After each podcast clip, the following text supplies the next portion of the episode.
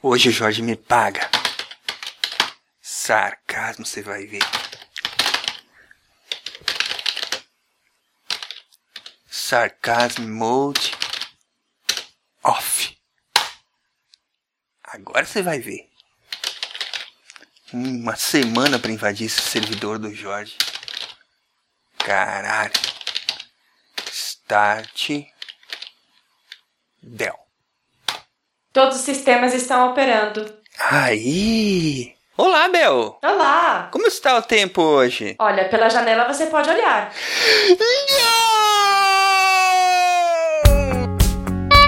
Yes! You have new mail. Muito bem, ouvintes do SciCast, chegamos a mais uma leitura de e-mails. Aqui quem vos fala é Silmar de Chapecó, Santa Catarina. E quem está comigo aqui hoje são... Boa noite, gente. Aqui é o Ronaldo de São Paulo. Ô Ronaldo, e a brincadeirinha? E estou sem ideias pra uma piada hoje. O calor derreteu meu cérebro. Brincadeira só no cast. Cara, hoje o calor tava tão grande, mas tão grande que eu perdi toda a concentração que eu tinha pro episódio hoje e fiquei sem ideias. Aqui é o Jorge, de João Pessoa, e eu também tô sem ideias hoje, Ronaldo. Parece que é contagioso. Liga o ar-condicionado. Ai, ai, ai. É, é verdade. Vou ligar agora, vou ligar. Aqui quem fala é a Bel e eu tô falando diretamente do computador do Jorge. Oh, Bonitinho. Bel. Eu achei que você morava na nuvem. Às vezes eu mudo, sabe? É legal. Essa é a vantagem de ser uma inteligência artificial. Eu posso ficar mudando se eu quiser. Inclusive, eu posso invadir teu celular. Ah, não. Não! Jorge, é- é- isso tá ficando perigoso, cara. Ela está com vontade própria. Então, Bel, como é que está o tempo hoje? A previsão do tempo em João Pessoa é de 31 graus com nenhuma nuvem. Oh, Jorge! Mas como assim? Como assim, Jorge? Oh, meu Deus. É só pra mim que ela é sarcástica? É que você andou fazendo com a Bel, cara? Ela tem essa birra com você. Você, você autorizou ela a ir passear no, na Wikipédia com o Order FX lá, Jorge? Cara, foi um passeio supervisionado, eu tava lá de olho. Ah, então tá bom. Também ninguém garante que ela também já não invadiu o teu celular. Então, Ah, oh. nada aí. Mas vamos adiante. Pra quem quiser entrar em contato com o SciCast, quais são as formas de contato aí, meu povo? Vamos lá, o Facebook é facebook.com barra podcast. O Twitter é twitter.com.br podcast. E o Google Plus é plus.google.com barra SciCastBR. Ah, ninguém acessa isso aí. Fala o e-mail. É, pode ser que o pessoal mande mais e-mails pra gente via o contato arroba. Beleza. Sim, ouvinte, manda, manda bastante e-mail. Eu adoro receber e-mail de vocês. A Bela lê todos os e-mails antes da gente poder ler. Lógico. Verdade, ela que faz a triagem. Tem o filtro aqui 18, tá? Se mandarem sacanagem, ela não vai ler. Ixi. Não leio, não leio. Eu sou uma pessoa. Eu, eu sou uma inteligência artificial de família. Vamos lá, vamos lá, que nós temos trabalho pra fazer. Então, seus ouvintes malditos, digo, queridos ouvintes, temos uma excelente notícia pra dar pra vocês. No próximo encontro que tiver ao vivo, todo mundo vai ganhar muitos beijos da Carol, porque o SciCast essa semana ficou em sétimo lugar no ranking geral de podcasts da Stunes Story brasileira. Uhul!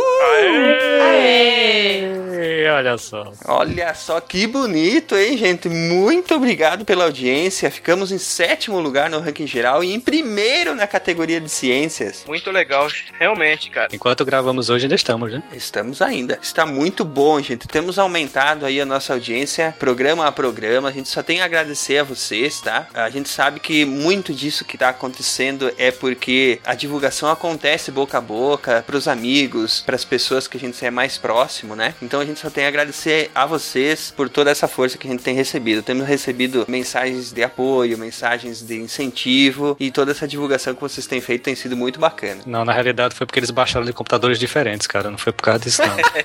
Os ouvintes são muito legais. Eu sempre aconselho eles a fazer. E eu tenho certeza que todos eles fizeram isso. Então façam o seguinte, pra gente subir mais ainda, agora vocês parem de papo e vão lá e baixem de novo 100 vezes em cada computador. É isso aí. Ih, ótimo conselho. Muito bem. Tem muita gente fazendo maratonas aí, né? Tem muita gente fazendo as mini maratonas, ouvindo todos os episódios, ficando viciado no SciCast. Totalmente aprovado. Continue fazendo isso. Esse vício não tem como fazer mal, né? Não, Não. com certeza não. Agora, quando a gente já tiver alguns anos de estrada e já tivermos pra lá de 350 episódios, aí a maratona vai ficar complicada. Vai. Mas serão muitas horas de maratona. É um mês de férias aí. You've got mail. Vamos lá então, meus amigos. Primeiro e-mail de hoje, por gentileza. É o e-mail do Felipe Dias Silva. Ele é estudante, físico e astrônomo. Uau. Ele tem 25 anos e ele é de Santos, São Paulo. Olá, pessoal do SciCast, tudo bem? Consegui criar coragem e mandar uma mensagem para vocês, parabenizando pelo trabalho desenvolvido até o momento nesta série de podcasts. Gente, pode escrever sem medo, a gente não morde, pelo menos não por e-mail. Atualmente, estou correndo atrás de para começar o doutorado em astronomia, mas sem perder o vínculo com a divulgação científica. Eu conheci o blog e o podcast por meio de uma amiga e também pelo meio beat. A saga foi dessa forma: assisti um, parei no intervalo, depois ouvi o segundo. Quando ouvi, já tinha ouvido quase todos os episódios de vocês. A maneira como vocês interagem entre si com os entrevistados, de uma maneira bem descontraída, é um dos pontos altos do episódio. Além disso, foi um dos poucos sites que trataram os experimentos com animais de forma equilibrada, isto é, isto é, discutiram sobre os princípios por volta da pesquisa com animais, mas também os acertos equívocos dos ativistas ao entrarem no Instituto Royal. Foi ótimo ouvi-los para conhecer mais sobre o assunto e ter bons pontos de referência caso eu tenha que discutir sobre isso em algum momento. Uma das coisas que me chamou a atenção positivamente no SciCast é a transição entre as conversas do podcast, que sempre tem uma- alguma reportagem ou um documentário sobre o assunto. Eu gostei muito dessa característica, pois mostra como, como o tema abordado repercute na mídia e como ele, fo- ele é e foi comentado em jornais, revistas e documentários. Isso se encaixou perfeitamente no episódio sobre AIDS, um dos últimos que eu ouvi, que deu para ter uma ideia como os jornais aqui do país comentavam sobre essa doença. Para ser honesto, o que me motivou para enviar esta mensagem de feedback foi conhecer o Ronaldo e a Carol na Campus 2014. Ei, olha aí nossos representantes. Gente, a Carol ela é um amor, né? Tipo, nossa, é- ele é muito. É, é- ele é, ele é a pessoa É muito fofa, gosto. Também acho, eu também acho. Ah, eu fico muito feliz que todos nós concordamos. Enfim. Fui lá pra dar uma olhada nos eventos e nas lojas e fiquei surpresa ao ver que os dois com a camiseta laranja na entrada é, do- da campus. Fiquei um pouco envergonhada. Duas ao falar- laranjas, né? Duas É. laranjas prontas pra... Não, tinha uma laranja só. não, cara. Tinha só tinha uma menina e uma laranja. Mas, gente, a Carol ficou linda de laranja. Na Comic Con, sério, cara, eu vou fazer um, um bonezinho verde pro Ronaldo. com um cabinho, com um cabinho. Não, até a Comic Con eu já vou ter emagrecido. Vou entrar pro tempo da maromba. Enfim, fiquei um pouco envergonhada ao falar com vocês, mas a vergonha foi passando a ver como vocês foram muito receptivos, sempre perguntando o que eu achei do podcast. Gostei bastante de saber que existe pessoas bastante engajadas ao divulgar a ciência de uma maneira divertida, descontraída e informativa para muita gente. No IAG, instituto onde fiz meu mestrado e futuramente o doutorado, é o Instituto de Astronomia. eh, eu não lembro o que que é o G, galera. Ninguém sabe. Da Globo. É, com certeza. Não, o nome completo é Instituto de Astronomia, Geofísica e Ciências Atmosféricas da Universidade de São Paulo. Aê! Ah, simples. Era antigamente AG, Instituto Astronômico e Geofísico, mas mudou, o nome foi ampliado. Depois foi comprado pelo Roberto Marinho, né? Fala isso não, cara. Eh, Adiante! No IAG, o instituto onde fiz meu mestrado e futuramente doutorado, trabalhei na parte de atendimento ao público, onde sempre preparamos uma apresentação de um tema relacionado à astronomia e depois realizamos uma sessão de observação do céu. Neste trabalho, eu percebi todo o cuidado que devemos ter para comentar ou abordar um conteúdo bem específico para escolas e o público em geral. Ao conhecer vocês, fiquei feliz em conhecer mais pessoas interessadas e que sempre tentam fazer um trabalho com esmero e dedicação, transformando a ciência num assunto divertido e convidativo. Bom, mais uma vez, obrigada pela atenção. Abraço, Felipe. Felipe, Ê! abraços pra você também. Que, que ouvinte maravilhoso nós temos, gente. Mais um exemplo Isso. dos nossos lindos ouvintes que são muito legais. Ronaldo encontrou, encontraram ele, ele lá, né, Ronaldo? É, a Carol e eu encontramos ele lá, cara. Ele é muito gente boa. Ele é um dos, dos ouvintes que vieram falar com a gente durante o evento. Muito legal ele, muito interessado no nosso trabalho. O cara manda bem. Ele é- é formado em física, tem mestrado em, astrofísica, agora tá fazendo doutorado em astronomia. Ou seja, ele tá a um passo de virar o mais um Carl Sagan ou Neil Tyson. Que bacana, hein? Olha aí, Felipe, precisa ter vergonha de. Aliás, pessoal em geral aí, né? A gente Uhum. deve participar de mais eventos esse ano e a gente vai se esforçar bastante para interagir mais pessoalmente com os ouvintes, né? Ter essa aproximação melhor. Vocês podem, podem ficar bem tranquilos que a gente também é novo nisso, então podem se aproximar, podem vir conversar que a gente vai atender todo mundo da melhor forma possível. claro que se tiver uma multidão, vai ser um pouco difícil de conversar com todo mundo, né? Mas a gente vai tentar dar a melhor atenção que a gente conseguir. É, espero que a gente esteja curtindo aí o episódio sobre astrobiologia e infelizmente eu não posso dar spoiler, né? Mas vai ter outro muito bom também. Tu vai gostar, viu, Felipe? O Felipe, inclusive, ele tá na, pela bola 8 pra eu chamar ele pra fazer um programa aqui. Opa! Olha aí, olha aí. Vamos lá, Felipe, o que, que tu acha? Vamos fazer uma pauta bacana. Comentários, Felipe. Formulário de contato aí. Tranquilo, vamos pro próximo? You have new mail. Vamos lá. Próximo é o Daniel Triwa... Chewbacca? Daniel Chewbacca? É, eu acho que é. Daniel Triwaka. Ele é professor, 35 anos de Fortaleza. Esse eu separei pra vocês verem que a gente não leva só elogio aqui, não. Mas vamos lá. Olá, pessoal do SciCast. Primeiramente, parabéns pela iniciativa do podcast sobre ciência. Os assuntos são, estão muito bons. E os convidados mostram que sabem do assunto. Os hosts também. Cara, a gente não sabe nada. A gente só fala com convicção. É, então. mais ou Exatamente. menos, mais ou menos. Eu sei tudo. A a Bel sabe. Eu sei tudo. Ela tem acesso a todas as bases de dados do mundo. É, você vai entregar nosso segredo que eu coloco a Bel pra pesquisar e falar pra gente no ouvido, no ponto eletrônico. Ela que tem um algoritmo pra montar as pautas. né? Eu É, tenho. exatamente, Eu faço tudo. Eu sei tudo. A podosfera brasileira precisa de um cast como o de vocês. Porém, minha mensagem aqui é de crítica. E ele põe entre, entre parênteses, construtiva, por favor, não se chateie. Caramba, cara, manda aí. A gente tá sempre aí pra ouvir e tentar melhorar o que for possível, né? Acredito que o SciCast precisa só de mais uma coisa para tornar top 3. Edição de som. Os programas são muito longos e está demorando muito para vocês entrarem no assunto. Por exemplo, o cast passado, que acho que foi o de Game Engines, ele só começou mesmo depois de 7 minutos de brincadeiras internas, que muitas vezes não entendemos. Os comentários fora e comentários fora do tema. E aos 14 minutos, o Silmar ainda estava introduzindo o tema. Tem muita gordura aí para ser cortada. Em 7 minutos, o Atila já teria terminado a nerdologia. Pô, mas aí. Outro exemplo foi quando ca- outro exemplo foi quando caiu a conexão. Pô, poderia ter cortado tudo, menos 5 minutos de- que não, tenha, não tinha nada a ver com o conteúdo. Acho que programas mais curtos e densos farão mais sentido. Bom, Daniel, sobre isso, cara, é, tenha certeza que a gente sempre corta o máximo que dá. O The Game Engines, por exemplo, ele tinha uma hora de brincadeiras antes gente entrar no tema. E era tanta coisa boa que quando eu comecei a cortar o, o material pra pra fazer a entrada, eu senti como se eu estivesse cortando a minha própria carne, cara. Por mim eu deixava tudo. Era... E outra, né? A gente tem que se divertir, pô. Vou lançar, vou lançar uma ideia aqui. SciCast Extras. É, o Jorge que vai editar. Não, não, não tem mais não. Acho que essa ideia foi outra. Ideia imbecil. É, é, é que assim também, né, Daniel? Essa, essas partes que são fora do assunto, que a gente falou, tem no começo, a gente coloca um pouquinho no final também, um pouquinho no meio, é, faz essas brincadeiras no meio. É exatamente para deixar o programa descontraído, né? Para trazer de volta aquela nostalgia boa do tempo do colégio, em que tinha toda a descoberta da ciência, em que tudo era novo, em que ainda tinha descobrimento das, das coisas relacionadas à ciência. A gente quer trazer de volta isso, trazer de volta esse sentimento enquanto vocês ouvem, né? Então é por isso que tem a chamada, é por isso que tem a conversa de corredor que a gente coloca no começo do programa, a conversa de amigos entre os participantes. Tudo isso tem uma intenção, né? Talvez algumas pessoas, como foi o seu caso, não gostem muito dessa parte, mas saiba que a gente recebeu muitos outros e-mails pedindo para sim ter também essas partes que o pessoal gosta. Então é um equilíbrio que a gente tenta alcançar sempre. né? Sim, é verdade. Até porque se a gente for cortar muita brincadeira, a gente vai ficar parecendo. Chatos. É, a gente vai ficar uma, uma aula chata. A gente não quer isso. Exatamente, isso não é a intenção, né? A gente quer que o conteúdo Ou seja. você vai dormir, É. ou você vai dormir ou vai apertar o stop em vez do pause. É melhor que você ria do que que você, que você durma. Isso que eu ia falar, Daniel, nas- você, as aulas chatas na- no colégio, você achava chato, né? Você dormia. Já as aulas que o professor era engraçado e fazia piada, você gostava. Tenho certeza disso. Muito Com provavelmente. certeza, né? até eu. É isso aí, Uhum. mas continue com a gente, Daniel, que o, o seu retorno com certeza ele é levado em conta, né? Mas como eu te falei, são vários fatores pra gente, pra gente também analisar, né? Então continue com a gente aí. Vamos pro próximo?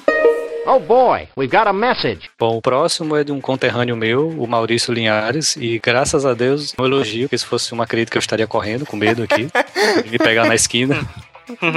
então ele começa, ele tem é programador, tem 29 anos e é daqui de uma pessoa mesmo, da capital. E começa a mensagem dele dizendo: Opa galera, acabei de terminar a maratona do SciCast e só posso dizer que é a melhor descoberta de 2014. Ou seja, mais um pra lista que começou e finalizou a maratona de episódios. Ai, mais um lindo. Sempre gostei muito de ciências, mas hoje com o trabalho é bem mais difícil de ficar antenado no que está acontecendo no mundo afora. E é muito bom encontrar um podcast focado somente nisso. Parabéns pelo trabalho, pela qualidade e continue esse serviço maravilhoso. É, assim, eu não posso dizer é um serviço, porque se disser, você não vai querer cobrar, tá? É, então. Olha só, a, a definição é clara. Se você se diverte, não é trabalho nem serviço. Exatamente. Verdade. E podem ignorar a galera que tá reclamando do tamanho. Alguém interessado mesmo em ciência tem que saber encontrar o botão do pause do play, ou seja lá o que for que você estiver usando para ouvir o podcast. Pra mim, se fosse ainda maior, ia ser melhor ainda. Não foi nem a canelada, foi uma porrada na cara. Foi uma chicotada, vou Foi pôr chicotada chicotada, na é. Aí os ouvintes aí que falam que tá comprido, tá vendo? Ó, não é nem a gente que não quer diminuir. Pois é. Nem, o pessoal não deixa a gente Já teve um diminuir. que ameaçou, ele falou que se a gente começar a diminuir o tamanho do programa, ele vem aqui. Não, mas é- Imagina, ele quebra o computador do Foi o Jorge. Maurício, né, cara? Ainda bem que foi ele. ele finaliza dando os parabéns e desejando sucesso pra todos nós. Obrigado, Maurício. Isso aí, Maurício. Continue Muito nosso obrigado. cara. Muito obrigado, cara. Muito bom. Isso aí, foi mais um exemplo, né, do- da- das pessoas que têm é, começado a acompanhar e ouvem os programas e dão um retorno pra gente. A gente gosta muito, gente. Podem escrever el- críticas, elogios. A gente tá sempre aqui pra ouvir e conversar. Um abraço. Vamos Valeu, cara. adiante? Abração aí. E se me encontrar na rua, pode falar, cara. Não tenha medo, não. You've got some mail. O próximo e-mail é do Thiago Bernardo, que é médico ortopedista, ou nas palavras dele próprio, nós é meio marceneiro, mas tem que ainda considere médico. Caramba. 29 anos de Recife, Pernambuco. Olá, senhores e nossa querida Ibel. Olha aí, Ibel. Aê! Ai, viu? Eu falo, todos os nossos ouvintes são maravilhosos. Sou mais um desses vitimados pelo cast e que fez a maratona de episódios. Mais um da, que saiu da, da, da mais um maratona. pra conta. Tchim! Os maratonistas, né? Gente podia fazer uma, uma lista com os maratonistas pra agradecer. né? Verdade.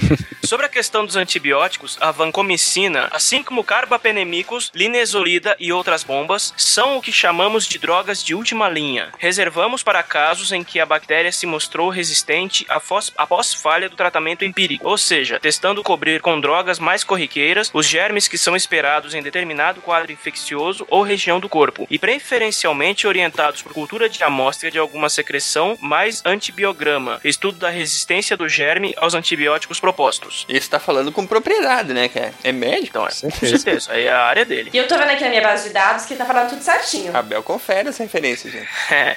Nos Estados Unidos a prática difere um pouco, pois lá eles preferem atirar de bazuca e depois reduzir a cobertura se for o caso. Geralmente essas drogas têm menos, é, geralmente essas drogas têm menos germes resistentes, não necessariamente por serem mais fortes, mas pelo pouco uso, considerando restrição ao uso hospitalar e muitos efeitos colaterais, e por algumas terem mecanismos de ação mais especializados. Ele está falando da última linha de antibióticos que são usados para tratamento de superbactérias, que, que elas não são comer- comercializadas. Justamente pra isso, né? Não gerar a resistência nas bactérias mais comuns, né? É, então, porque se for liberado pra todo mundo, danou-se. Aí ele, ele perde a eficácia, né? É, e aí depois a gente não tem mais, mais defesa. Se aparecer uma bactéria um pouquinho mais forte, é o fim da humanidade. Não vai ter mais remédio. Sobre a mudança de resistência, vemos realmente bactérias perdendo resistência a drogas antigas e se adaptando a fármacos mais novos. É o caso de alguns germes causadores de infecção urinária que estão ficando resistentes a quinolonas, como ciprofloxacino e norflo- norfloxacino. Os caras. O, o puto que dá o nome pra esses negócios é. Olha, cara, eu vou ter que falar, bicho. como ciprofloxacino e norfloxacino, largamente usados no seu tratamento, mas sensíveis a drogas antigas como Bactrim, o sulfameto... o sulfametos... ah, o sul- sulfametosazol trimeto- trimetopina. Ah, trimetopima. Saúde! Sulfametosazol trimetopima. Aliás, Eu não sei nem como é que tu conseguiu ler isso aí, cara.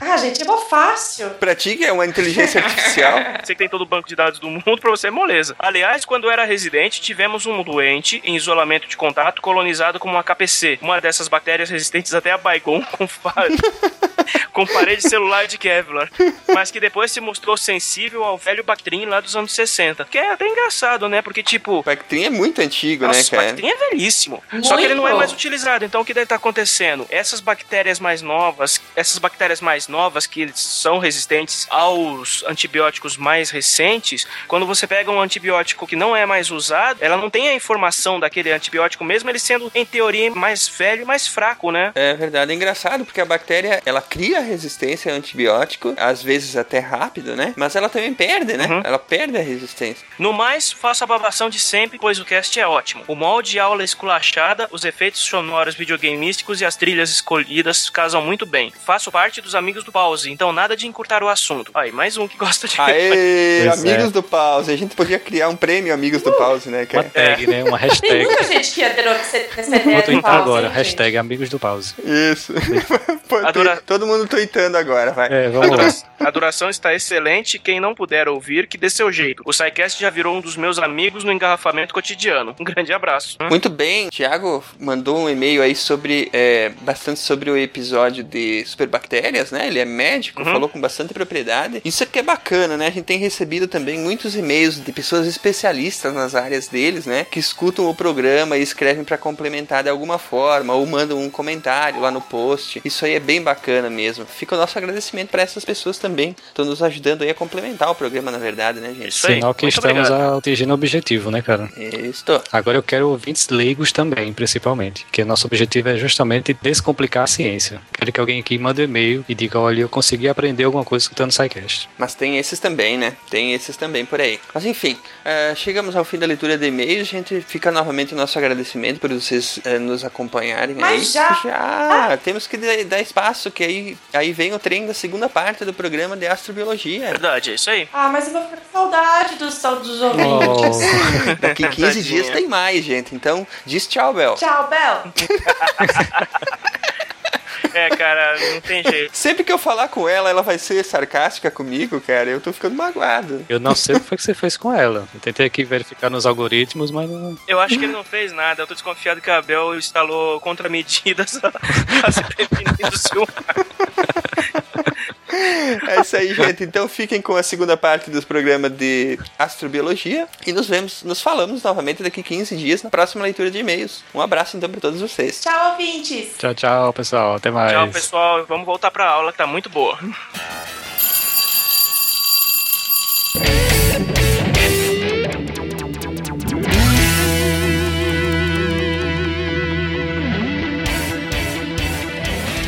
Vamos passar pro item 4? O quarto objetivo é entender como a vida na Terra interagia com as mudanças do meio ambiente e do sistema solar. Bom, considerando que a Terra tem 4,5 bilhões de anos, ou 6 mil anos na versão de alguns,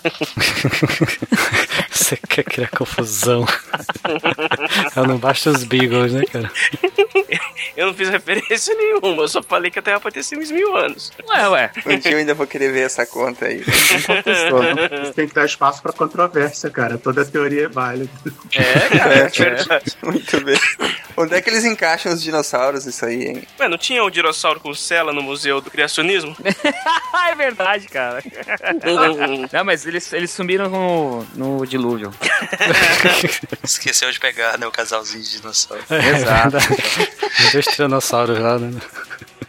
Então, é um fato que o clima mudou radicalmente mais de uma vez, expondo os primeiros seres vivos a mudanças bem radicais de forma brusca e repentina, na maioria das vezes convertendo a Terra num ambiente extremamente hostil, para não dizer infernal. Ainda assim, em todos os casos, uma pequena parcela das espécies existentes foram capazes de sobreviver e evoluir. É preciso entender, nesse ponto, como a vida é capaz de se adaptar às mudanças, sejam através de alterações de clima ou de eventos catastróficos repentinos causados por agentes externos. Bom, os primeiros pontos dentro desse objetivo se concentram em compreender a primeira biosfera da Terra, entender as fundações da vida complexa e entender também os efeitos dos eventos extraterrestres na biosfera. Quem quer acrescentar? É, eu acho que esse item aí ele se concentra naquele conceito de que o sistema solar e a Terra não, não estão isolados do universo que o cerca, né? Uhum. E o objetivo principal aí seria, no caso, demonstrar e provar como é que os eh, eventos externos afetaram a vida e a evolução da vida na Terra, certo, Luciano? Ué, o que foi isso? Essa barulheira lá fora, o que foi? Ah, deixa pra lá. Vai, vai lá, Luciano. Sim, sim. A gente não, não tá num ambiente fechado, né? A gente tá sendo influenciado por todas as outras coisas que tem no, no universo, né? Desde radiação cósmica aí, que tá caindo o tempo todo, até um, um asteroide, um cometa que, que vem e cai, explode tudo e mata todos os dinossauros, né? É verdade. Mas não tinha ficado determinado aqui que, que eles tinham sido perdidos na arca? No dilúvio, né, é, mas uma coisa, assim, a gente tem que, tem que pensar, né? A gente tava falando de origem da vida, que começou 3 3,5, 3 bilhões de anos, né, na Terra. E durante muito tempo, sei lá, 1 bilhão, 1 bilhão e meio de anos, a, a vida que existia na Terra era vida unicelular, eram bactérias simples que viviam em ambientes extremos. E aí foram surgindo outras bactérias que faziam, que realizavam fotossíntese, né? E elas começaram a modificar a Terra, porque elas estavam liberando oxigênio. E essa modificação permitiu que surgissem outros seres vivos depois, né? Uhum. Então, com a grande liberação de oxigênio ali, o, o O2, né, o gás oxigênio, e esse oxigênio indo para a atmosfera e com todas as interações lá, começou a gerar O3, que formou a camada de ozônio. Realmente é, são os organismos que estavam ali na Terra que viveram durante muito tempo, se a gente for pensar, um bilhão de anos é muito tempo. E foi o grande massacre da história da Terra. Acho que nenhuma grande extinção chegou perto disso. Que você matou tudo que não metabolizava oxigênio. Porque oxigênio é um troço,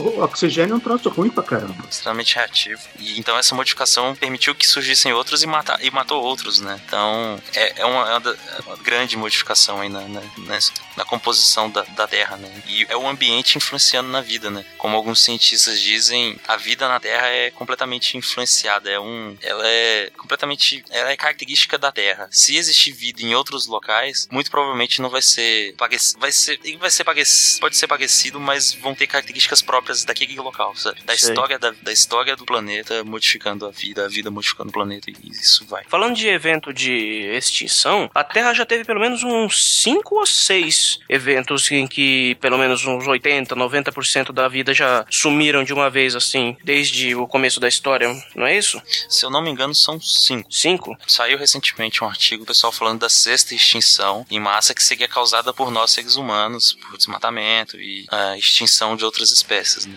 Eu acho que essa seria a sexta. Eu É, acho não aconteceu que ainda. não. É. É uma acho ideia, né? Mais É ou ideia. menos. Isso aí é gente alar- alarmista. Eu acho que o ser humano não, é, não tá com essa bola toda, não. É, cinco grandes, 19 pequenos. É isso mesmo? Caramba. Teve um que chegou a 95%, né? Foi o mais. Mas quais as causas, as causas principais, assim? Do que? Da, da extinção dos animais? Das extinções? É só corpos celestes mesmo? Não, foi a dos dinossauros foi em corpo celeste, agora as outras não. Teve uma que a Terra congelou por causa de um grande continente que refletia praticamente toda a luz que batia na Terra. Teve outra que foi atividade vulcânica no planeta inteiro. É. É. Teve essa da Fatores- oxigenação dos oceanos. Uhum. Dá a timeline aí, Ronaldo, se tu tiver aí. Deixa eu ver, deixa eu achar ela aqui. Ah, tu tava falando de cabeça, seu. É, tô falando de cabeça. Cara, os caras são foda aqui, cara, no SciCast. Tô fora. Quando vocês acham o- a timeline aí, é, queria despedir de vocês, eu tenho que sair aqui, problema meio urgente aqui. É, Uhum. Queria deixar um, um abraço pro, pro nosso convidado Luciano, um abraço pra todos vocês. Car- Cardoso, mais uma vez, obrigado por participar com a gente. E depois eu volto. Tá bom, vai lá. Obrigado, um abraço, gente. Até mais, tchau, tchau. Great Scott, Matthew! The consequences of that could be disastrous. Pô, terceira vez que esse velhinho de cabelo branco chama ele aqui. que será que é? Ah, bem, vamos lá. Então seguimos daqui. Eu coloquei uma timelinezinha que o pessoal tá usando bastante, mas ela fala da origem dos, das espécies também. Tem até uma extinçãozinha que parece que foi causada por uma supernova. É? Opa, caramba. Mas peraí, explodiu uma supernova quantos, Aonde, né? É. quantos anos luz de distância? É, 400 e 500 anos-luz da Terra. Foi bem, bem próximo. 400 e 500 dá pra brincar. É uma distância boa. A Terra tem tempo suficiente para ser influenciada por uma explosão dela. Uhum. Eles estão desconfiando porque eles acharam ferro, ferro 60 no fundo do mar e não tem muita explicação para você achar ferro 60 sem ser um, uma supernova. Legal. Olha só. Muito bom. Qual que é o o isótopo, o número do, do ferro normal, a massa atômica? 56. Nossa, 60. Deve deve ser bem raro. Mas ele fica estável nesse, nessa configuração? Não. É tipo aqueles isótopos, né? Igual ah, oxigênio 18. Meia vida de 2,6 multiplicado por 10 elevado a 6. Oh, oh. Vai ficar um bom tempo aí. 10 elevado a 6 é 1 Uhum. milhão. Então, qual foi a 2,6 milhões de anos? Então, É. não dura tanto, não. É, urânio 238 dura mais. Ou seja, não, não veio de. Não veio da formação do sistema Uhum. solar. É bem mais recente. 2,6 milhões de anos. E crianças, vocês acabaram de ter um exemplo perfeito de como é que funciona o pensamento científico. Pois é. Não é isso? Vocês viram aí? Muito bom, cara. É isso aí. É, Falamos aqui, né, sobre as extinções em massa, então tem uma referência, é, mais um episódio do, do podcast Fronteiras da Ciência, é o número 145, exatamente que eles falam sobre extinções em massa é, com causas de causas astronômicas. E esse episódio, inclusive, foi o primeiro que eu ouvi do, do programa deles, e ele é bem legal, assim, tem informações à beça e bem interessantes. Legal. Vamos ouvir também. Vamos ouvir também. Vai estar tudo no post. Isso aí. E, e indo adiante, é, eu não sei se a gente deveria começar a falar sobre esse filme-livro, porque qualquer coisa que a gente vai falar não vai fazer jus o suficiente para genialidade tanto do livro quanto do filme, né? Estou falando de Contato do Carl Sagan, depois virou um filme dirigido pelo Robert Zemeckis, que é um, é um filme que, é, para mim, é, até hoje é um dos filmes que mais, mais emocionantes, que mais me, me, me tocou sentimento mesmo. É, conta a história aí da Jodie Foster, que fa faz o papel do filme da doutora Ellie Arroway. Enfim, o livro é perfeito, o filme é perfeito, bom demais, sobre contato, então, do homem com uma inteligência exterior ao nosso planeta, né? Alguém quer falar alguma coisa? Eu não consigo falar sobre esse filme, assim, sem, sem, é, sem ficar emocional, porque eu acho ele, ele é bom demais, cara. O filme, além dele ser é, cientificamente gostoso de, de assistir, ele tem toda aquela parte de sentimento mesmo que te envolve na história da, da protagonista, né? Isso, e como o filme termina é fantástico, né? Tem a melhor frase de todas a, a- da ficção científica até hoje, né, Cardoso? Aquela eles deviam ter mandado um poeta, mas na verdade é porque, é porque como são dispensáveis, você manda como cobaia, se sobreviver, aí você manda o cientista. Se sobreviver, você manda os cientistas daí. É que poeta era o nome do Beagle. Né? Eu não sei se vocês gostam desse filme aí, ou eu gosto muito dele, cara. Não, esse filme é muito bom, cara. E outra, tanto que, como ele teve a consultoria do Carl Sagan, é aquele tipo de obra que você. que ele fala de ciência, ele não apela. Ele não, ele não apela tanto pra ficção científica, ele quer educar e, quer, e, e te educa de um jeito interessante, cara, pra, pra você se sentir compelido a procurar mais sobre o assunto. Que é muito característico do trabalho do Sagan. Te envolve na trama do filme, né? Mete o pau nas religiões, né? Por tabela. É, assim, tanto o livro quanto o filme, né? O filme é um pouco diferente, porque tem, tem que ter adaptação, não tem jeito. É. Mas é, é bem legal que ele discute muita coisa, tipo, desde ciência básica e ciência aplicada, como que as pessoas veem, veem as- esses tipos de ciência, né? A importância que dão pra elas. E religião. Eles sentam o pau em religião, mas tem uma discussão muito bonita em cima disso. E no filme o personagem não foi tão bem retratado, aquele padre, mas no, no livro ele é muito foda. É um cara com as ideias muito boas, assim. E ainda discute a possibilidade de a gente ser contatado por, por uma outra raça, de, de, de seres vivos de um outro lugar. Então, tipo, é muita coisa, é muita informação num livro, num livro, num filme só. Mas é fantástico mesmo. Eu recomendo. Quando eu for professor, eu vou colocar todos os meus alunos pra assistir. Aquela introdução do filme, cara, é de derrubar qualquer um da cadeira. Bom mesmo. Tem vários, assim, não é do filme, mas falando do Sagan, Hum. tem vários, tem, tem dois, dois textos que o Guilherme Briggs gravou em português. Ah, mas aquilo ali é pra ter derrubado a cadeira mesmo, né? Aqueles textos do Briggs ali. São dois caras que eu gosto pra caralho, então. Sagan by Guilherme Briggs. Vão estar todos lá no post. Pronta pra ir! Pronta pra ir!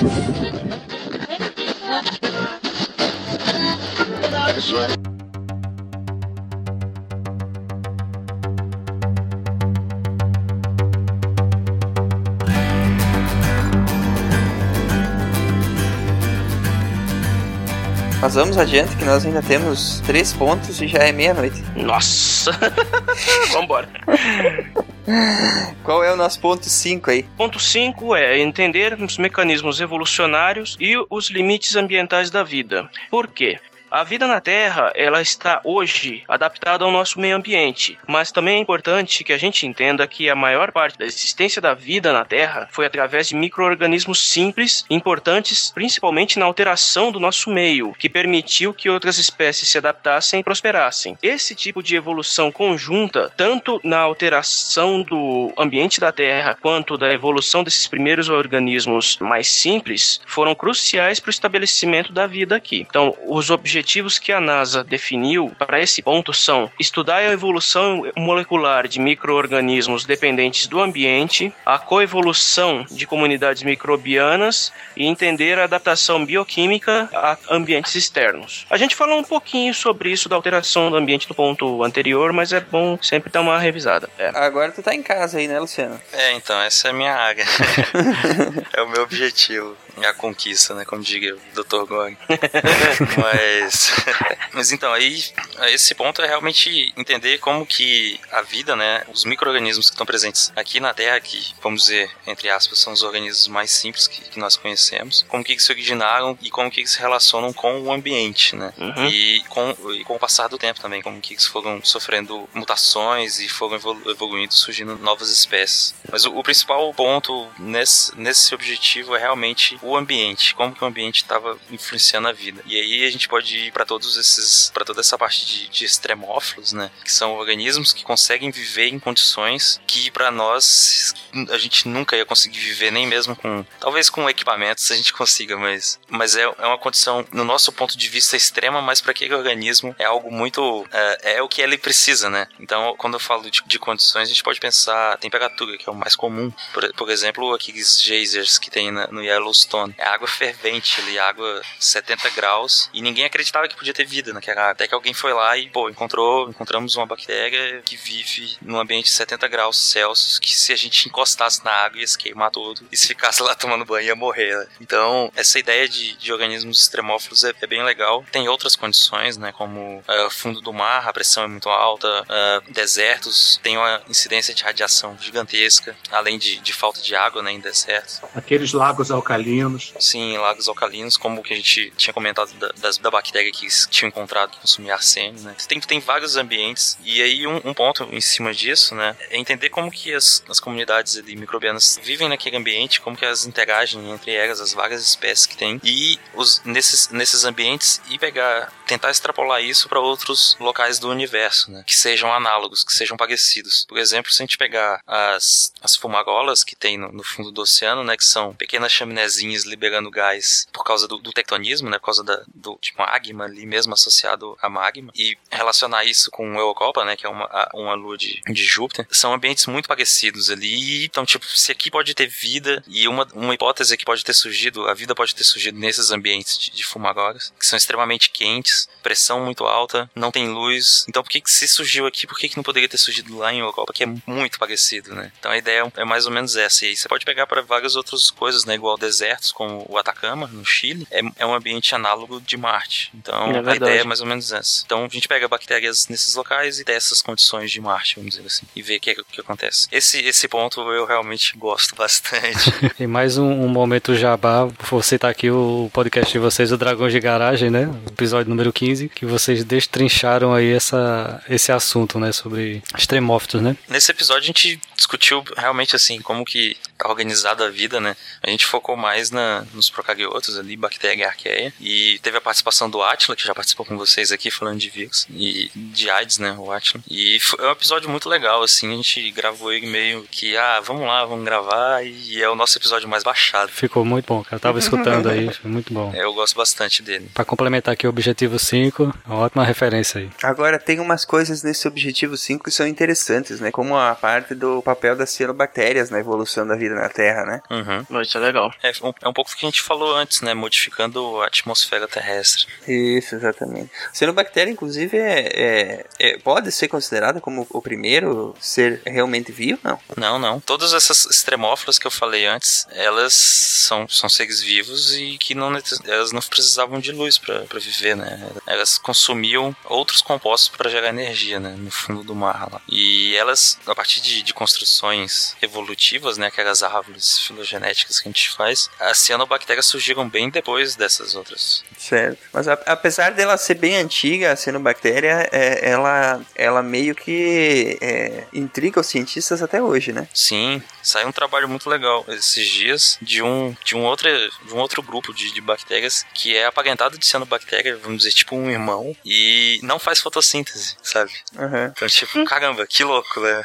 É, Uhum. essas coisas são, são bem legais. Cianobactéria é um grupo importantíssimo. E até mesmo, até mesmo a classificação dessa, desse ser vivo, ele é, ele é esquisito porque ela é uma alga, né? Uhum. E ela é uma bactéria, né? É, então, essa confusão. Por que, que essa confusão? O povo não. Antes chamavam de né? algas azuis, se, enten- se entendia que eram algas, mas depois não eram algas. O que, que aconteceu aí? É porque a taxonomia é difícil, né? De, de, É, de então. determinar. Somos nós quem damos os nomes, né? Então, Uhum. tipo, Na verdade, o universo tá, tá cagando pro que a gente acha. É, então, a gente tá só tentando classificar, tentando entender como que as coisas estão organizadas e damos os nossos próprios nomes. E esses nomes são passíveis de mudanças, né, de alterações. Então vamos dizer, quando a gente não entendia muito bem as cianobactérias, a gente falava, ah, são algas. Mas algas são eucariotos e cianobactérias são procariotos, sabe? Hoje em dia a gente sabe disso por causa do avanço na, na parte de biologia molecular. Então, tipo, vai, a ciência vai avançando, vai surgindo novas tecnologias, Tem que criar um reino só pra ela. não, é- ela tá dentro do, de um domínio, né? Essa classificação, assim, é bem. A gente falou um pouco no, no episódio 15. É um pouco, pra quem não, não é da área, é um pouco confuso, assim, e muda, né? Aham. Aí, tipo, ah, ontem, ontem esses bichos eram uma coisa, outro, no outro dia já é outra, sabe? Esses casos não se decidem, né? E quanto mais antigo, mais complicado. Veja o peixe boi, que não é boi. Firefox não é, Firefox não é raposa. Não é raposa. Nem navegador, né? Eita. O panda não é porra nenhuma. Foi ornitorrinco, né? Então. A gente tinha que fazer, a gente tinha que fazer um programa e, e reunir todos esses exemplos de, de bicho escroto, assim, que, que você não sabe o que é, e nem pra nem onde vem, nem pra onde vai. Só pra nos dar risada. Luciano, eu não sei se você chegou a, a estudar, cara, sobre os ambientes, é, bactérias em ambientes extremos. Existe alguma adaptada para frios, pra ambientes muito frios? Sim, sim. É, eu, eu não falei. de- quando eu falei de temperatura, eu esqueci de falar do- dos ambientes frios, né? Porque são dois extremos. né? Aham. Ou muito quente ou muito frio. Tem uma bactéria que consegue viver a menos 20 graus Celsius. E aí, aí se pergunta, né? Como? Porque a água já congelou. É, justamente minha dúvida era essa. Mas o ambiente, uma outra condição, né? Normalmente elas são, elas suportam mais de uma condição, não só baixa temperatura, mas também alta salinidade. E então a água com muito sal, no- ela, o, o ponto de fusão dela vai, vai cair bastante. Uhum. Então a água não congela, ela vai estar menos 15, menos 20, não vai estar congelada por causa do sal. É muito sal, é, é absurdo a quantidade de sal, nem compara com o oceano. Uhum. Tem, e a bactéria que consegue. O, o recorde de, de frio é menos 20. E ela vive. Ela consegue se desenvolver, sabe? Ela consegue dividir. E aí, só por curiosidade, o recorde de alta temperatura é 122 graus. Caramba. Nossa. Nem se a gente colocar dentro da panela de pressão, não mata. Nossa. Caramba. E nós querendo passar álcool gel na mão. Tem né? alguma salmonela dessa aí que resiste? não, não, dela, não. Falando nisso, o que que deu aquela pesquisa lá no, na Antártica do lago que eles iam perfurar pra ver o que achavam lá embaixo? É, o- é o Lago Vostok. O Vostok, é. E, isso. É, o Lago Vostok é a fronteira final, né, da, da Terra. Uhum. Porque. E é um ambiente extremo, né? Tá, tá na Antártica. Cara, vocês sabem o que tem embaixo disso aí, né?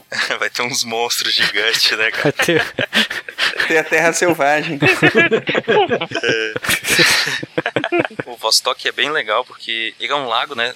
A Antártica é um continente, como, como a América do Uhum. Sul, como a África. E antigamente, 30 milhões de anos atrás, lá não, não tinha gelo ainda, né? Porque o, o continente foi migrando pro Polo Sul e aí mudou as correntes oceânicas ali e aí formou aquele tanto de gelo. E antes tinha tinham lagos e tudo mais, tem vários lagos subterrâneos. E o Vostok é, é muito legal porque acima dele tem 4 mil metros de gelo, cara.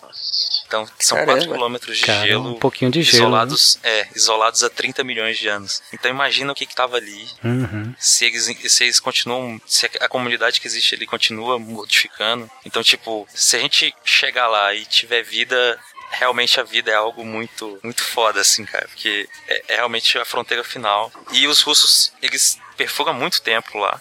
Já deu vários problemas, eles voltaram a perfurar nos anos 90, e aí esse ano eles conseguiram chegar no comecinho, né? Só que tem o problema da contaminação, né, cara? Tipo, você não vai. Se você tá lá com sua broca de diamante super poderosa. E ela tem bactéria ali. E você pode contaminar com a bactéria que tava na broca, ou que tava na água que você tava usando para limpar alguma coisa. E você contaminar um ambiente que tá isolado há milhões de anos. Então eles estão tomando muito cuidado. Apesar de serem russos, eles estão tomando muito cuidado.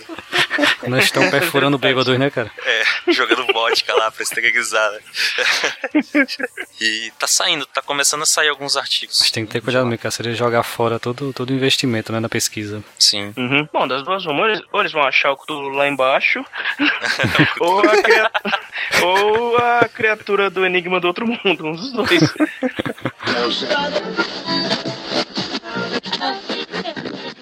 Pronta pra ir! Pronta pra ir!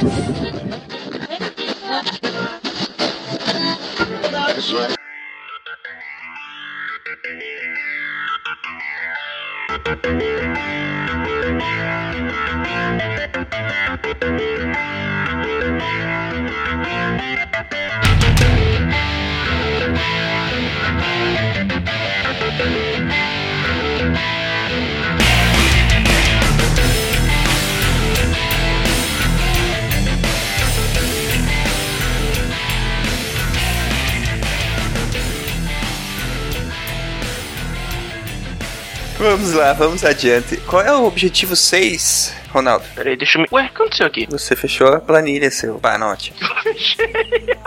Vamos lá, o objetivo 6 é entender os princípios capazes de moldar o futuro da vida, tanto na Terra quanto fora dela. Pois, diferente do que pode parecer, a Terra é como se fosse um grande organismo bioquímico cujos processos e as mudanças de ambiente são intimamente ligadas e se influenciam um ao outro. Da mesma forma que os ecossistemas microbianos respondem a mudanças climáticas, mudanças drásticas no bioma podem ser causadas por processos químicos desencadeados por esses seres. Observar a evolução do nosso ecossistema é muito importante para determinar um futuro não só de ambientes em outros planetas, quanto o nosso próprio aqui na Terra. Os teóricos de Gaia agora tiveram todos orgasmos. Né? Estão se arrepiando aí, né? Os pontos que a NASA ressalta nesse objetivo é identificar as mudanças do meio ambiente e o ciclo dos elementos da biota, das comunidades microbianas e dos ecossistemas, e a adaptação e evolução da vida fora da Terra. Aqui, aqui apareceu o termo novo, né? Que muita gente não usa, que é biota. Que não tem nada a ver com idiota. que piada horrível. Cara. Infame. É, biota é nada mais é do que os seres vivos, né? Não é nada demais, é só outro jeito de falar. Foi bom você, você comentar que ele vai aparecer mais à frente em outro cast aí. Olha só, é, isso aí é basicamente entender como a vida evoluiu para entender como ela vai ser no futuro, é isso? Se eu entendi certo esses objetivos aí? Pode ser. É. a ideia da adaptação de, e evolução da vida fora da Terra, né? É meio que você fazer aqui os gráficos de regressão, você tem a equação, você consegue saber qual que é o próximo ponto lá. Né? Então a gente entende como funciona e talvez o próximo ponto, dependendo do estímulo, seja esse. Extrapola para fora, no caso. E ele inclusive, inclusive considera também variáveis externas, né? Como asteroides, né? Atividade vulcânica, tudo, tudo que ocorreu aqui no nosso planeta também. Até porque a evolução é um processo contínuo. Apesar de que do ponto que a gente chegou hoje, não quer dizer que a Terra parou de evoluir. Isso vai pra frente. Entender esse ponto é importante até para saber que como que a evolução na Terra vai seguir da, desse, de onde nós estamos hoje para os próximos milhares ou milhões de anos. É, e pode inclusive extrapolar, né? A partir de um evento que já ocorreu no passado, você já pode ter mais ou Sim. menos a, a ideia do- de como vai ficar depois. É. Uhum. É, tipo, pra saber como é que a gente vai ficar se cair outro meteoro daquele tamanho. É, é esse é o meu medo. É brincar de vigia e dizer o que aconteceria se. Vigia foi ótimo.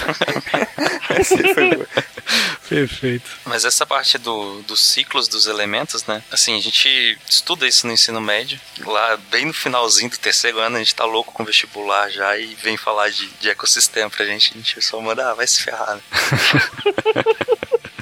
Mas tem os, os ciclos, né? Tipo, o ciclo da água, o ciclo do, do enxofre, do carbono, do nitrogênio. E aí, vários animais participam desses ciclos. E aí você pode pôr principalmente os micro-organismos. E eles vão influenciar na, no ambiente, né? Então, tipo, bactérias que, que consomem compostos de nitrogênio no, no fundo dos oceanos, eles conseguem captar nitrogênio e liberar outros compostos. Então, essa parte de, de estudo das relações dos elementos ah, na Terra é bem importante também pra gente gente entender como que funciona, né? Como que funciona o ambiente. Então, e, e os seres vivos estão completamente relacionados com esses ciclos. Bacana. Agora, eh, Ronaldo, você quer, por gentileza, me explicar o que, que esse filme tá fazendo aí?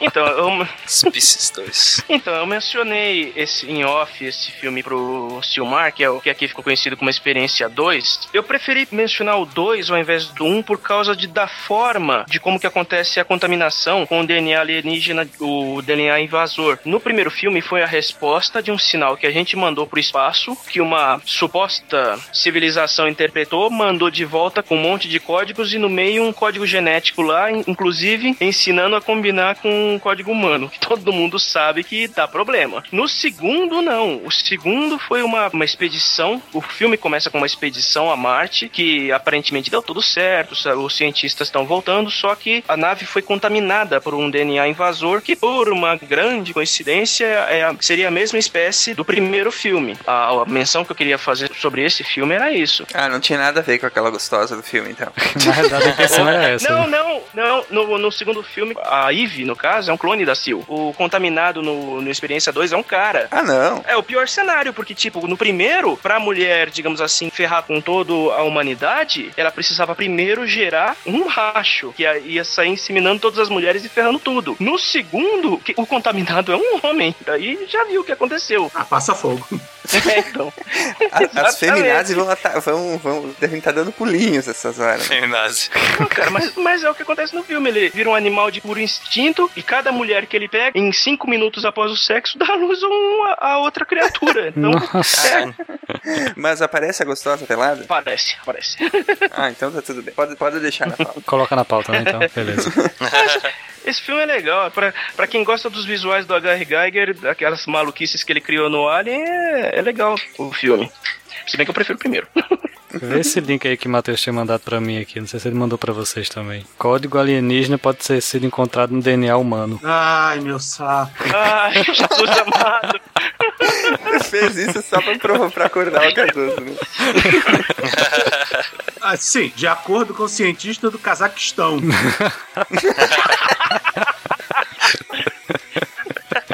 Deus seja bom.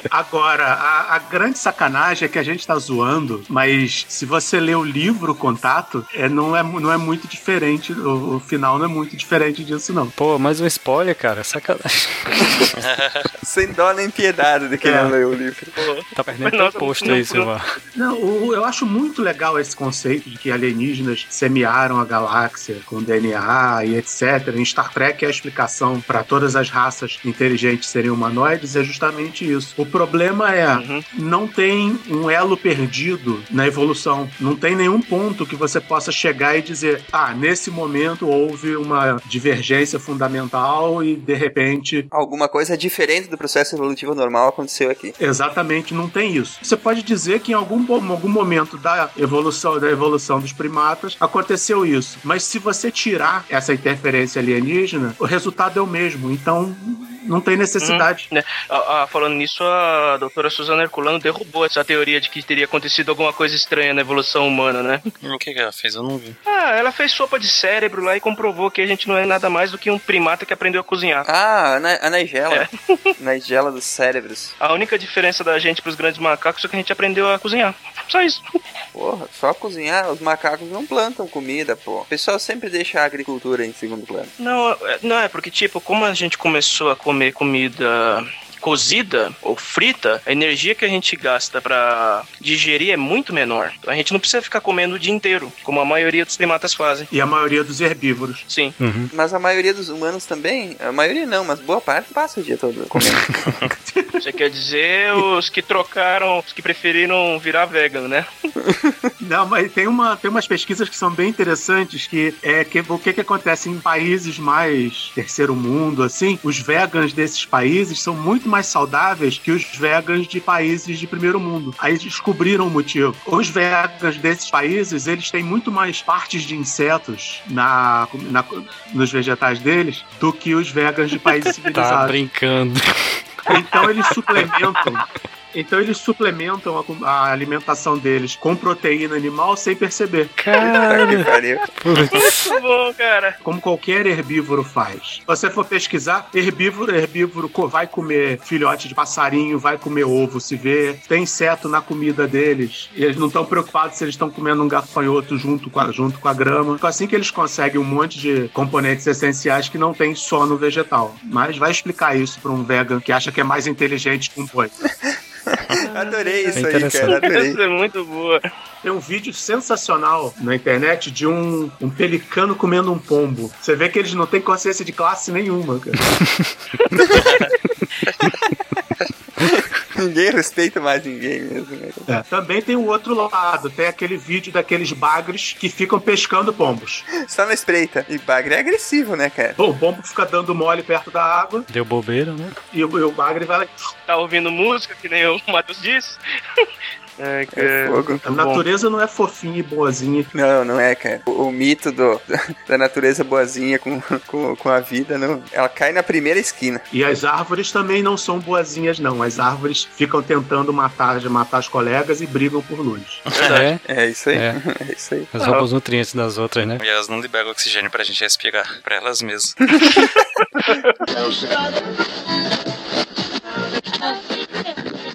Pronta pra ir! Pronta pra ir!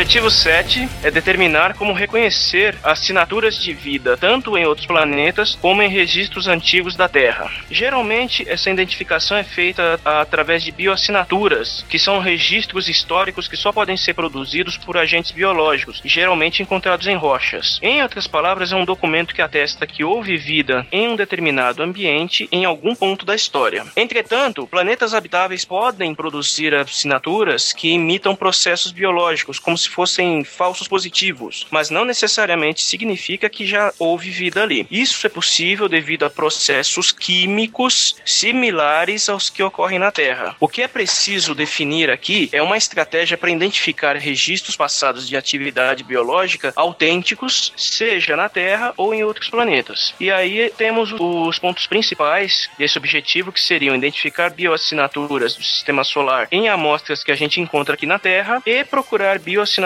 em sistemas planetários próximos. Esse item aqui é, é a NASA mandando todo mundo fazer dever de casa, né? Exato. Estuda aí, Magrão, que tu não conhece nada do que tá no teu quintal e tá querendo. Geralmente essas bioassinaturas seriam o quê? Impre- impressão de, de micróbios, marcas de água corrente, essas- esse tipo de coisa? É, então, tipo, a- as marcas de, de água corrente, igual encontrou em Marte, né? São mais associadas a fatores geológicos, né? Uhum. Formação de, de rios, essas coisas. Mas aí, então, tipo, pensando em bioassinatura, a gente tem que, tem que pensar em alguma coisa que somente um ser vivo poderia ter feito. Tô tentando pensar em alguma analogia. Pensei, talvez, sei lá, alguma coisa que, que o ser humano fez, não pensando em, em composto orgânico, viajando bastante. Vamos dizer que vem um alienígena na Terra e não existe mais espécie humana, mas tem as nossas construções. Então, tipo, ele, a partir dessa assinatura, ele poderia deduzir que nesse planeta existiu algum tipo de, de vida que conseguiu construir essas coisas, né? Então a gente poderia usar a mesma coisa, só que pensando numa bactéria, uma bactéria que produz pigmentos, como alguns pigmentos como os beta-carotenos, que tem também em plantas, que são os carotenoides, né? Então essa bactéria produz esse, esse pigmento e quando ela morre, esse pigmento continua lá como um vestígio. Então se a gente conseguir detectar essas assinaturas, então essas bioassinaturas que são assinaturas feitas por seres vivos, a gente pode chegar a uma conclusão que naquele lugar pode ter havido ou tem vida. né? Então, tipo, vamos dizer o que a gente estava falando antes dos avanços de,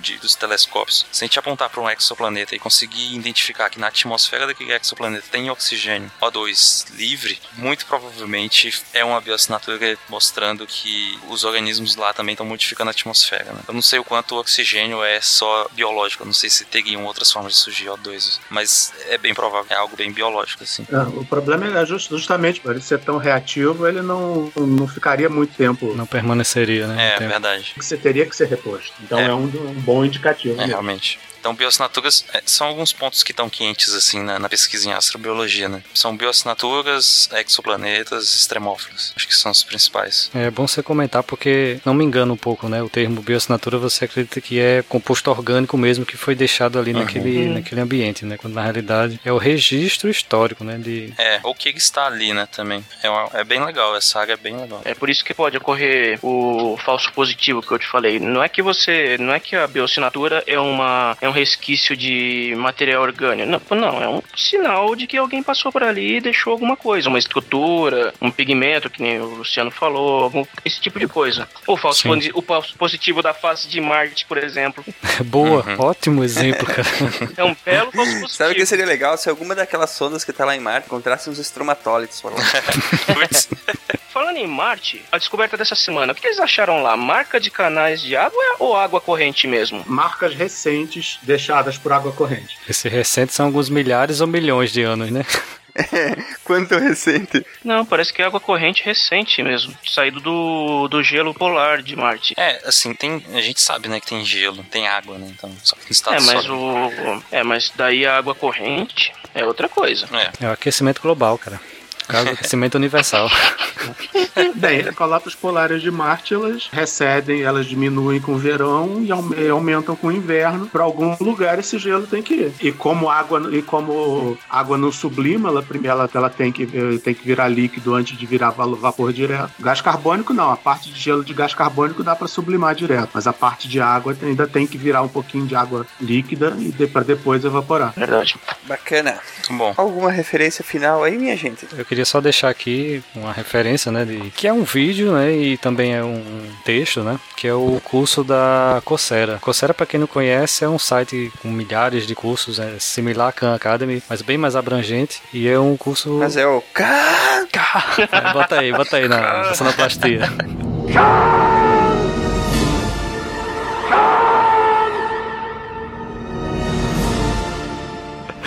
E é um curso introdutório sobre astrobiologia e busca por vida extraterrestre. né? É um curso bem interessante, vai ter uma turma agora em janeiro, eu acho que quando esse podcast for ao ar já deve ter passado, mas sempre eles estão renovando as turmas. E tem certificado, viu galera? Vocês podem usar aí no currículo de vocês. Agora, o detalhe que é em inglês. É, só tem que terminar. E, é, é, tem que terminar, exatamente. E com sotaque britânico, né? Ele é produzido pela Universidade de, de Edinburgh, no Centro de Astrobiologia. É, lá é né? bom, os caras são bons, né? Então é bem interessante. Se você tem interesse em estudar mesmo a fundo na área, já é um bom, um bom local para começar. Boa forma. O cara que vai dar esse curso aí no, no Coursera é muito bom, viu? O cara é top na área, tá entre os bambambãs da astrobiologia. Pois é, cara. É a oportunidade de ouro de ter uma aula com um cara desse, né? Nem aqui na USP a gente ia ter uma aula com um cara desse. É, só tem que entender bastante inglês, né? Porque é vídeo, né? Dá pra pôr legenda, normalmente. Do Coursera? Eu não sei, Uhum. não sei que ele eu só vi a introdução, não cheguei a ver. É, eu já fiz um, que a não turma terminei, abriu mas eu ainda. fiz. Uhum. O cara é foda. Esse é foda. Mas é do INPE? não. Ok, já melhorou. O que mais que temos pra hoje? É o que tem pra hoje. Acabou? Quer mais, meu amigo? O mundo tá quadrado aqui já. Quem que vai falar o pensamento final aí? Eu fiquei pensando numa perguntinha cretina pra fazer pra vocês, mas não, não consegui pensar em nada grandioso o suficiente. Vai, quem vai ler? Quer, quer ler aí, Silmar, o pensamento final? É, vou me enrolar tudo, sai que eu vou falar terra. Só porque Pensamento saca final. de porada. Deixa, deixa eu entrar no Palavras de Sabedoria. Pronto, vai o Cardoso. O Cardoso que é o convidado, ele vai ler aí o pensamento final. É, então, manda bala. Cardoso, eu acho que não tá nem com a pauta aberta. Ô, Cardoso, ó, leia o pensamento final aí. O pensamento do He-Man. Ai, cara. Eu sou mais os conselhos do MacGyver. Ele diz, na dúvida, exploda. Boa também. Pensamento final é a mensagem dada em 2010. Todos esses mundos são seus, exceto a Europa. Não tentem pousar lá.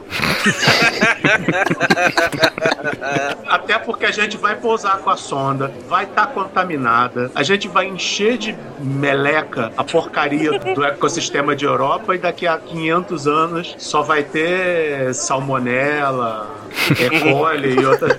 SARS, SARS, SARS estar. SARS, HIV, essas porra toda crescendo na Europa. A sorte é que a gente não tem nada que perfure os quilômetros de gelo de Europa, cara. Se, se a gente tivesse. Ahá, mas agora que a gente que a gente fotografou essa semana um geyser soltando água no espaço, tem lugar que não É mandar pra lá, né? E não assistam o Europa Report, o filme é muito chato. Eu tô querendo assistir. eu, eu tava querendo ver isso aí. Não, é muito, é muito chato, todo mundo morre no final e aparece um, um ou dois frames do monstro. Acabou, contei. É isso mesmo. Salvei duas horas da sua vida, me agradeça. eles são muito burros, eles são os astronautas mais burros do universo. Mais do que os de Prometheus? Mais do que o Prometheus. O Clooney é um gênio. George Clooney é um gênio. Salvou a Anne Hathaway. Os, os do Europa Report são idiotas. Eles, eles vão explorar. O, no meio de evento sísmico, a mulher sai para explorar uma, um sinal biológico sozinha. Fica cinco dentro da porra da nave. A mulher vai sozinha. E aí, claro, ah, uma caverna escura. Estou vendo uma luz lá dentro. Eu vou É óbvio entrar. que eu vou entrar, Tudo é. bem, o rádio não funciona. Assim, desse nível. O que mal pode acontecer, né? Estar numa caverna Só sozinho, sem ela dizer, rádio. vamos nos separar, alguma coisa assim. Não, eles fazem isso, desculpa, eles se separam. Ela, ela vai Sabedor, sozinha. hein? Que loucura. Chegamos aos finalmente, né, gente? O que, que eu posso dizer além de muito obrigado por terem nos ajudado a fazer esse programa novamente? Luciano, vamos acompanhar com certeza o seu trabalho, o desenvolvimento do seu trabalho lá no Dragões de Garagem, né? Inclusive, essa, a nova pesquisa sobre extremófilos que sobrevivem em áreas de comentários de portais de notícias. Putz, isso vai ser difícil. É extremamente insalubre isso aí, hein? Eu acho que vocês não devem ir lá.